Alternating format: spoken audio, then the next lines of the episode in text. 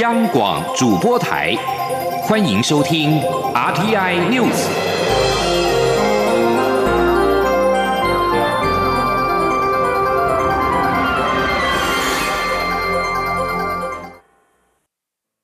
各位好，我是主播王玉伟，欢迎收听这节央广主播台提供给您的 RTI News。今天是二零二零年一月一号，在这里先祝各位听众新年快乐。新闻首先带您关注的是，立法院在三十一号三读通过了反渗透法，明定任何人不得受渗透来源的指示、委托或赞助、捐赠政治现金、捐赠经费提供公投案活动、违法从事竞选活动等等，违者可处五年以下有期徒刑，可并科一千万元以下的罚金。在法案三读通过之后，蔡英文总统强调，反渗透法是反渗透，而不是反交流。总统也再度说明，两岸正常交流原本就不会牵涉到反渗透法规范的违法事项，所以无论是经商、求学、往来互动及言论自由，都不会受到反渗透法的影响。前天记者欧阳梦平的采访报道。在反渗透法三读通过后，蔡英文总统在脸书贴文。表示中国对台湾的渗透与威胁是台湾社会共同的忧虑，各民主国家都在防止中国的渗透。今天台湾终于跟上了这个脚步，在立法院三读通过反渗透法，完成相关民主防御的法制化工作。总统也再度强调，反渗透法的内涵很清楚，就是一个条件五种行为，只罚行为不罚身份。一个条件是指接受境外敌对势力指示、委托或资助，五种。行为是指违法提供政治现金、违法从事竞选活动、违法进行游说、破坏集会游行以及妨碍选举。总统，请大家放心，反渗透法是反渗透，不是反交流。这部法律规范的违法事项都是对民主机制有直接伤害的行为。两岸正常交流原本就不会牵涉到这些行为，所以无论是经商求学、往来互互动以及言论自由，都不会受到反渗透法的影响。总统指出，有些人用以讹传讹、危言耸听的做法扭曲反渗透法，这种行为应该要适可而止。他衷心相信，每位热爱国家的国民都不会接受中国的委托，从事危害国家利益和自己同胞的事情。总统最后强调，守护民主、防止中华民国国家主权受到挑战，是我们每一个人的责任，也是他身为总统必须坚守的立场。中央广播电台记者欧阳梦平在台北采访。报道。而在反渗透法通过之后。陆委会指出，反渗透法在最小必要范围之内，针对受境外敌对势力指示、委托或资助而做出违法捐赠政治现金、助选、游说、破坏集会游行及社会秩序、传播假讯息、干扰选举的不法行为，予以处罚。内容具体明确，构成要件严谨，个案上是由司法机关做严谨的认定与判断，绝对不会有动辄入罪的问题。陆委会也表示，有关中共方面所谓谋取政治和选举私利、大搞绿色恐怖的说法，纯属倒果为因、恶意扭曲。因为举世皆知，中共对我统战、渗透、干预的情形相当严重。而立法院赶在休会之前完成反渗透法的立法。民进党副秘书长林非凡在三十一号表示，反渗透法的通过是台湾要向中国与全世界传递一个重要讯息：台湾有捍卫自由民主、力抗中国渗透的意志。民进党也期待透过反渗透法，确保两岸交流过程，让台湾人民更有尊严、对等与中国进行各种往来，避免受到片面的威胁、逼迫进行不法行为。不过，国民党批评民进党以多数暴力强行通过这部违宪恶法，完全是选举考量，开启民进党威权大门，而为成为绿绿营打击异己的工具。国民党则是予以最严厉的谴责，也呼吁选民以选票抵制恶法。今天，央广记者刘品熙的采访报道。针对反渗透法三十一号在立法院三读通过，国民党表示，民进党版的反渗透法是违宪恶法，在各界普遍对法案内容有深切的疑虑下，民进党却一意孤行，以多数暴力通过这部凸显绿色恐怖的威权法律，让中华民国的民主自由倒退。国民党予以最严厉的谴责。国民党指出，维护中华民国的国家安全是最重要，也是全民共同奋斗的目标。国民党反对任何对中华民国的渗透，但民进党版的反渗透法条文模糊不清，容易陷人于罪。针对如此重大的法案，民进党却不经委员会审查，进赴二读。蔡英文总统更多次下令限时通过，赤裸裸展现民进党毁宪乱政的作风，不但忽视立法程序正义。更是弃广大台商、台生人民权益于不顾。对于该法通过后在法律上衍生的挚爱难行之处，以及对人民自由的负面冲击，民进党应该要负最大的责任。国民党强调，民进党急于在本届立法院会期最后一天完成立法，完全是选举考量，而非真正为了国家安全。反渗透法的通过，开启民进党威权的大门，为绿营打击异己提供了新工具。国民党必将穷尽一切手段，遏制民进党以违宪滥权的恶法，侵害人民自由。国民党副发言人黄兴华说。民进党呢立了反渗透法之后，我想国人将来要去大陆求学、经商、开会或者是洽公，都要非常小心呢，在莫名其妙当中就被罗织入罪。我们的国家呢从此呢也进入了所谓的绿色的纳粹元年。那在民进党这几年下来不断的呃立恶法，然后行独裁、行威权，我们仿佛即将回到过去的威权跟戒严时代。这也是我们身为民主的国家却会定出这样子的法律，我们真的感到非常的遗憾跟痛心。国民党呼吁全民以手中的选票抵抗恶法，明年一月大选下架蔡英文政府，才能够拨乱反正，修正恶法，还给全民公平正义，这才是真正的民主自由。央广记者刘聘熙在台北的采访报道。针对立院三度通过反渗透法，亲民党总统候选人宋楚瑜发出四点声明，指民进党提出的反渗透法内容粗糙、罔顾程序正义，影响所及超过数百万人，明显是为了选举操作。为你插播最新的国际消息。北韩官媒中央通信社报道，北韩领导人金正恩在今天宣布，平壤将放弃他们终止核子与洲际弹道飞道的试射，并且誓言北韩将持续发展国家的核子威慑，还会在不久的未来引进一种新型战略武器。报道引述金正恩表示，北韩再也没有理由单方面遵守这项承诺，世界将会见证北韩在不久的未来拥有新的战略武器。报道指出，金正恩是在执政的北韩劳动党一场重要会议当中，指控美国华府提出流氓般的要求，并且表示这项核子威慑的范围将取决于美国未来的态度。金正恩是在二零一八年宣布北韩没有进一步试射核子或洲际弹道飞弹的需要，而今天的声明将威胁翻转过去两年的核子外交。美国总统川普经常提到金正恩向他承诺不再执行任何的核子计划，但是自从去年在越南的高峰会破局之后，两国之间的核子谈判已经大致陷入僵局。金正恩并且扬言，如果华府未能在去年底的最后期限前软化谈判立场，将会送出大礼，而且北韩也将走一条新的路径。将焦点转回到国内。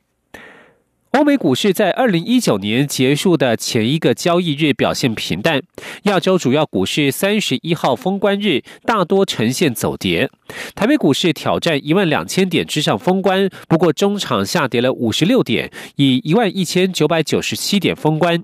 统计今年以来，台股指数共上涨了约两千两百七十点，涨幅超过百分之二十三，创下十年来最大涨幅。在汇市部分，新台币对美元汇率。则是以三十点一零六元封关，全年共升值了六点二七角，升幅达百分之二。前天记者陈林信宏的采访报道。二零一九年台北股市表现在三十一号画下句点。以今年来看，尽管美中贸易战和地缘政治因素不断干扰国际金融市场，不过台股受惠于台商陆续回流的利多以及转单效应，指数不断往上攀高。回顾二零一九年台股表现，指数最高在十二月十八号的一万两千一百二十五点，最低则为年初一月四号的九千三百一十九点。至于整年来看，台股。三十一号虽然挑战一万两千点封关，功败垂成，但和二零一八年最后一天的收盘九千七百二十七点相较，台股今年共上涨约两千两百七十点，涨幅达百分之二十三，创下十年来最大涨幅。至于贵买指数 OTC 收盘为一百二十三点，上涨二十五点，涨幅也达到百分之二十。分析师许博杰说：“台股在。”二零一九年哦，表现相对来的亮眼哦，全年的这个涨点哦是来到了两千两百七十点哦，那以幅度来看哦是高达百分之二十三点三。我想这个在过去哦整个十年里的表现来讲，当然二九二零一九年哦是相对来的这个亮眼。那主要原因哦就是在于整个这个台湾的这个 GDP 哦是呈现哦这个持续上扬的这个状况哦，尤其是在下半年哦，在整个中美贸易战哦反而。对台湾来讲，哦是受惠的情形之下，也造成哦热钱这个短线上大幅的这个回流。分析师也指出，台北股市这周都在一万两千点上下游走，且成交量受到外资休耶诞节和过年长假影响，明显萎缩。不过，明年一月六号外资归队之后，台股在震荡之后将有机会持续挑战一万两千六百八十二点的历史新高。二零一九年台北外汇市场最后一个交易日，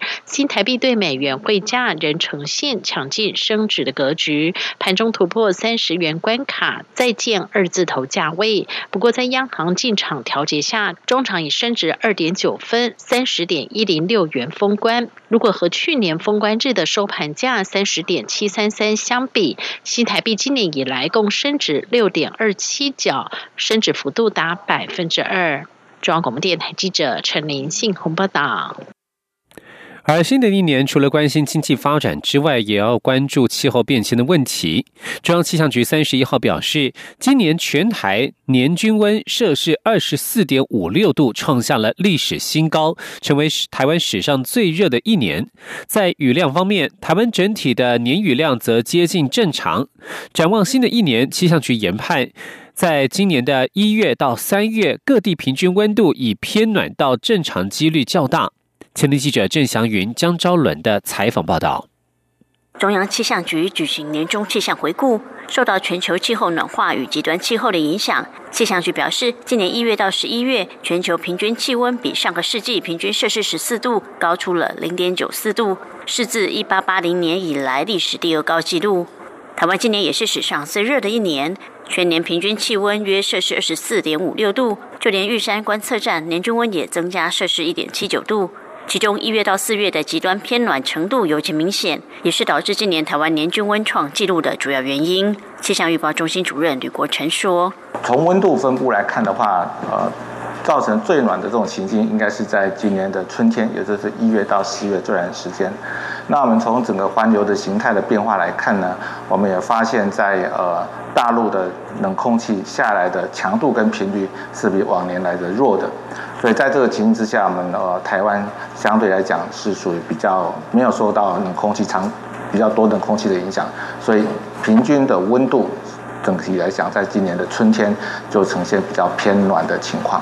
雨量方面，今年降雨主要集中在梅雨季及夏季，五月及八月雨量明显偏多，但整体的年雨量接近正常。展望新的一年，气象局表示，目前热带太平洋的海气环境接近正常。根据数值模式预测，一百零九年一月到三月，台湾各地平均气温以偏暖至正常几率较大，雨量则为正常至偏少。不过，气象局也提醒，由于全球极端气候现象比往年明显，尽管今年冬天气温预测仍偏暖，但仍有可能出现寒流来袭，民众还是应该要随时注意天气变化，做好保暖措施。中国电台记者张祥云、张昭伦台北采访报道。而为了因应气候变迁的问题，英国威廉王子在十二月三十一号发起一个奖金达数百万英镑的奖项，鼓励全球好手一同来为地球最严重的环境问题寻找解方。威廉王子并且表示，地球现在正处于临界点。根据宣传文件形容，修复地球奖是史上最具声望的环境奖项。这个奖项未来十年每年将奖励五名得主，目标是替世界最急迫的挑战找出至少五十种解决方法。英国王室多年来已经替多项环保议题发声。威廉王子的父亲英国王储查尔斯数十年来一直倡导气候变迁冲击与保育的重要性。今天是二零二零年的第一天，关注各国跨年的盛况。稍早在台湾的总统府。举行了今年的元旦升旗典礼，而今年除了高中职乐仪旗队与街舞团，以及国防部三军业余队操演等团体在凯达格兰大道上带来精彩的表演之外，总统府今天也将开放民众参观。而稍早，蔡英文总统、副总统陈建仁以及总统府秘书长陈菊在上午的六点三十分都出席了总统府前的元旦升旗典礼。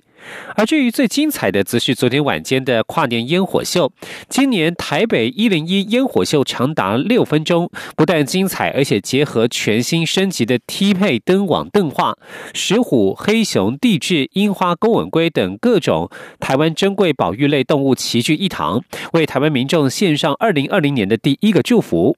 而在新加坡迎接二零二零年，则是有五百架的无人机飞向夜空，展现出鱼尾狮、轮船等视觉画布。尤其当倒数计时结束，滨海湾上空绽放璀璨烟火秀，让跨年民众嗨翻天。而在菲律宾人。菲律宾方面则是因为家庭观念浓厚，在耶诞节、跨年夜都是家人团聚的重要时刻。昨天晚间，在大马尼拉的奎松纪念圆环，有数千名非国民众齐聚观赏跨年晚会以及长达十分钟的烟火秀。在大马尼拉地区，也有不少的民众选择到酒吧或是大饭店用餐、观赏演唱会或表演，一起迎接新的一年。这里是中央广播电台。这里是中央广播电台台湾之音。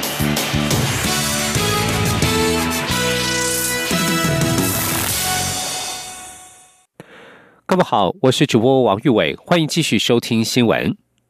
宣示国家对文化创作者的支持。教育部长潘文忠与文化部长郑丽君三十一号共同在国家图书馆宣布，台湾从今今天起试办为期三年的公共出借权制度。读者只要在国立台湾图书馆以及国立公共图资讯图书馆每借出一本书，政府将补贴创作者及出版社新台币三元，预估首年约补贴一千万元。我国也成为东亚第一个。推推动公共出借权的国家，请听记者陈国伟的采访报道。公共出借权是政府与图书馆共同合作的制度，民众向图书馆借书，由政府补贴作者与出版社。这项制度最早于一九四六年在丹麦实施，全球目前有三十五个国家推动。台湾将先从台中的公共资讯图书馆以及新北的台湾图书馆等两个国立图书馆试办这项制度。文化部长郑丽君表示，台湾的文化政策是与时俱进。虽然是试办，但是这是一个观念的。重要的一步啊！这个公共书业权代表的背后是啊，国家对于创作啊跟出版的呃一个尊重，也是一个感谢。教育部说明，试办期间适用著作范围包括本国人以及依我国法令设立登记立案的法人或民间团体，而且以国家语言或外语创作，在台湾出版具 ISBN 的纸本图书。补偿金的发放对象为创作者及出版者，读者每借一本书将补贴新台币三元，其中创作者获得七成，出版者三成。教育部长潘文忠说：“我们目前呃总共有五百四十四个。”呃，公共图书馆，那呃，从一百零七年的统计啊，呃，大概有九千多万，好像近九千两百万的民众走入我们的呃人次啊，走入我们的公共图书馆。那呃，所借阅的刚才的统计啊，也告诉我们，大概有七千七百多万册的呃图书馆呃公共的这个图书啊，来被借出。教育部终身教育司指出，如果以两个市办图书馆的借阅册数约占全国百分之四来估算，首年的补偿金发放可能在一千万左右。后续将以整年度该馆总册数借阅资料作为计算基准，在隔年二月开放创作者及出版者进行系统登记，并在五月发放补偿金。作家廖玉慧表示，这项政策给了出版业及创作者最实质的帮助。也许后来获补助的金额不多，但所象征的意义很重大，也让他对台湾感到更有希望。中央广播电台记者陈国伟台北采访报道。继续关心的是医药消息。网络盛传中国武汉传出不明原因的肺炎疫情，外界担忧可能是严重急性呼吸道症候群 （SARS）。对此，卫生福利部疾病管制署副署长罗义军在三十一号引用武汉市卫生健康委员会的资料表示，虽然病毒还在检验当中，但初步没有人传人以及院内感染的情况，暂时可以对 SARS 疫情的忧虑降低一点。如果中国大陆确定有 SARS 患者，政府除了会提高边境检疫强度之外，也不排除成立中央疫情指挥中心，并强调国内是有完善的疫情准备。前听记者肖兆平的采访报道。网络盛传中国武汉疑似有不明原因的肺炎疫情，怀疑是俗称 SARS 的严重急性呼吸道症候群。由于适逢大雪，农历年前前夕，疫情状况格外引发关注。为此，卫生福利部疾病管制署三十一号接获相关讯息后，就即刻展开查证。除了在第一时间向中国疾控中心查证外，也持续搜集相关资讯。机关署。副署长罗一军三十一号下午表示，中国疾控中心还没有提出回应。不过，他根据中国武汉市卫生健康委员会在下午十三时五十八分所发布的官方资料指出，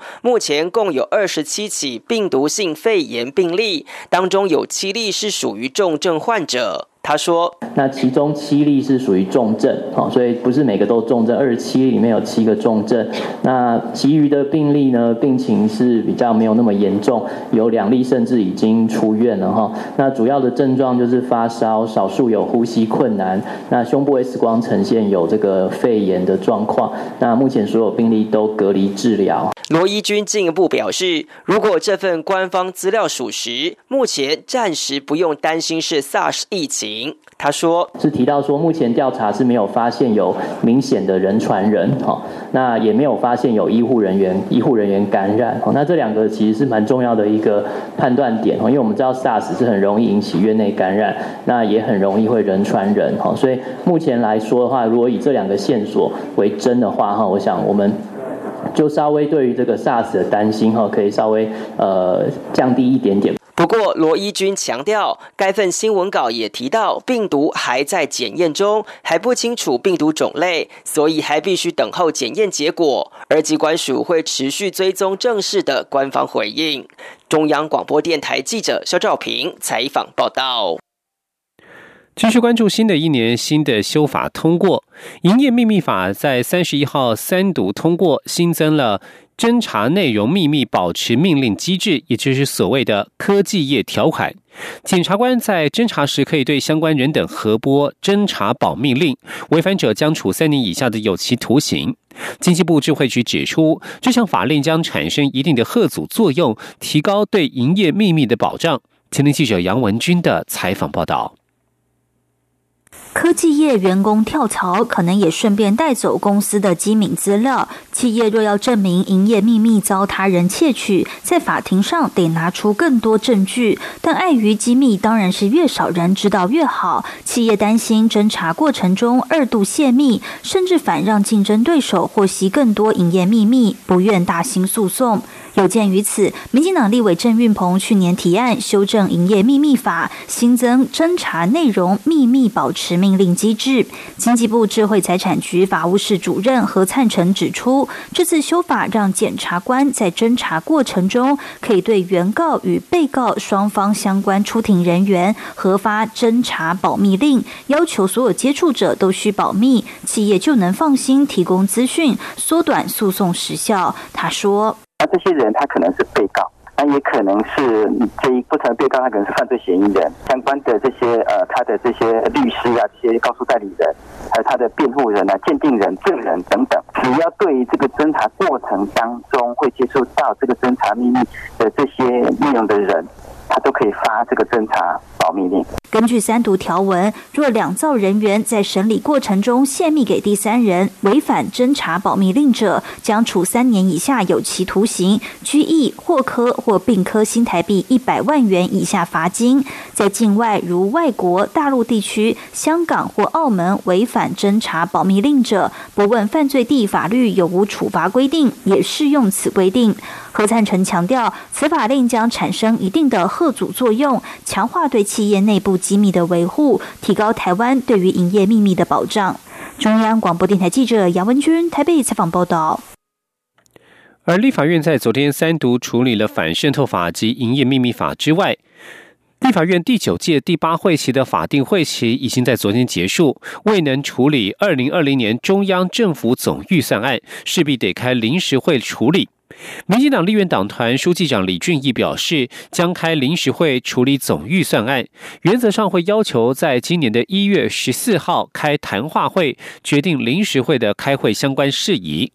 国民党立院党团总召曾明宗表示，选后不管谁执政，都会替人民把关，严格审查总预算案。假设一月十四号召开谈话会，希望能够有有一到两天的时间，让各部会与各立委先沟通预算案。沟通之后，其实就会变得比较好处理，也能够加速总预算案的审查。亲民党立院党团总召李红军则表示，总预算案牵扯到国家的预算，当然要审查。不过，他也质疑，可以等大选过后再审查总预算案，为何反渗透法却要在此时先审？时代力量立院党团干事长徐永明则表示，不反对在一月十四号开谈话会，总预算案也会从严审的角度出发，也希望在临时会当中有机会处理一些法案，例如矿业法、国立大学校院校务基金设置条例草案等等。继续要关注的是，在香港的。跨年的情形，香港市民在十二月三十一号晚间跨年夜，号召各区到商场和女 shop，并且悼念八三一太子站港警无差别车厢袭击乘客事件。为此，警方在重点地区布防，并且拘捕了数人，但是并未出现严重的暴力冲突。由于十二月三十一号是八三一事件届满四个月，三十一号晚间下午六点开始，港铁太子站外开始有民众聚集，并且摆放白花悼念。防暴警察也到站外将白花丢入黑色垃圾袋，带回旺角警署。但是市民随即又在站外放上鲜花，并在地地上燃点香烛。而到了昨天晚间七点多，突然有多名员警冲到太子站外，使用胡椒喷剂及警棍制服数名正在献花的人士。现场民众高喊放人，而附近的旺角警署内，远警用扩音器要求市民停止燃烧香烛，并且警告已经被录影，一经定罪可被罚款。而综合向各媒体报道，三十一号晚间十一点二十分左右，由于旺角一带人聚集大批的抗议市民，警方派出锐武装甲车在弥敦道铲除路障，水炮车则是向道路两旁的市民及示威者发射胡椒水水柱，有数名路人走避不及被喷到。新闻最后关心的是财经消息，中国网络巨擘腾讯。领头的财团将购入环球音乐集团百分之十的股权，取得进军全球市场的门票。而根据这项交易，环球音乐的企业价值估计达到三百亿欧元，约合新台币一兆元。环球音乐是全球最大的音乐集团，隶属于法国媒体集团威望迪，发行泰勒斯、Lady Gaga 以及披头四等艺人的专辑。而在历经多月协商之后，威旺迪十二月三十一号表示，已经敲定初步将环球音乐的百分之十股权出售给腾讯为首的财团。在二零二一年一月之前，这个财团还可以选择以同样价格再收购最多百分之十的环球音乐股权。在达成初步协议之后，双方可能很快就会有第二项协议，将允许腾讯音乐娱乐集团收购环球音乐大中华子公司的少数股权。而针对这项协议，腾讯并没有立即做出回应。而对于腾讯为首的财团成员威旺迪未公开有关细节，仅称他们是全球金融投资者。在全球音乐市场复苏之际，这项协议让腾讯及环球音乐得以扩张市场。前者将取得更多接触美国艺人的机会，而后者则能够进入亚洲市场。以上新闻是由王玉伟编辑播报。相关新闻内容，欢迎上央广网站点选收听。我们的网址是 triple w 到 r t i 打 o r g 打 t w。这里是中央广播电台台湾之音。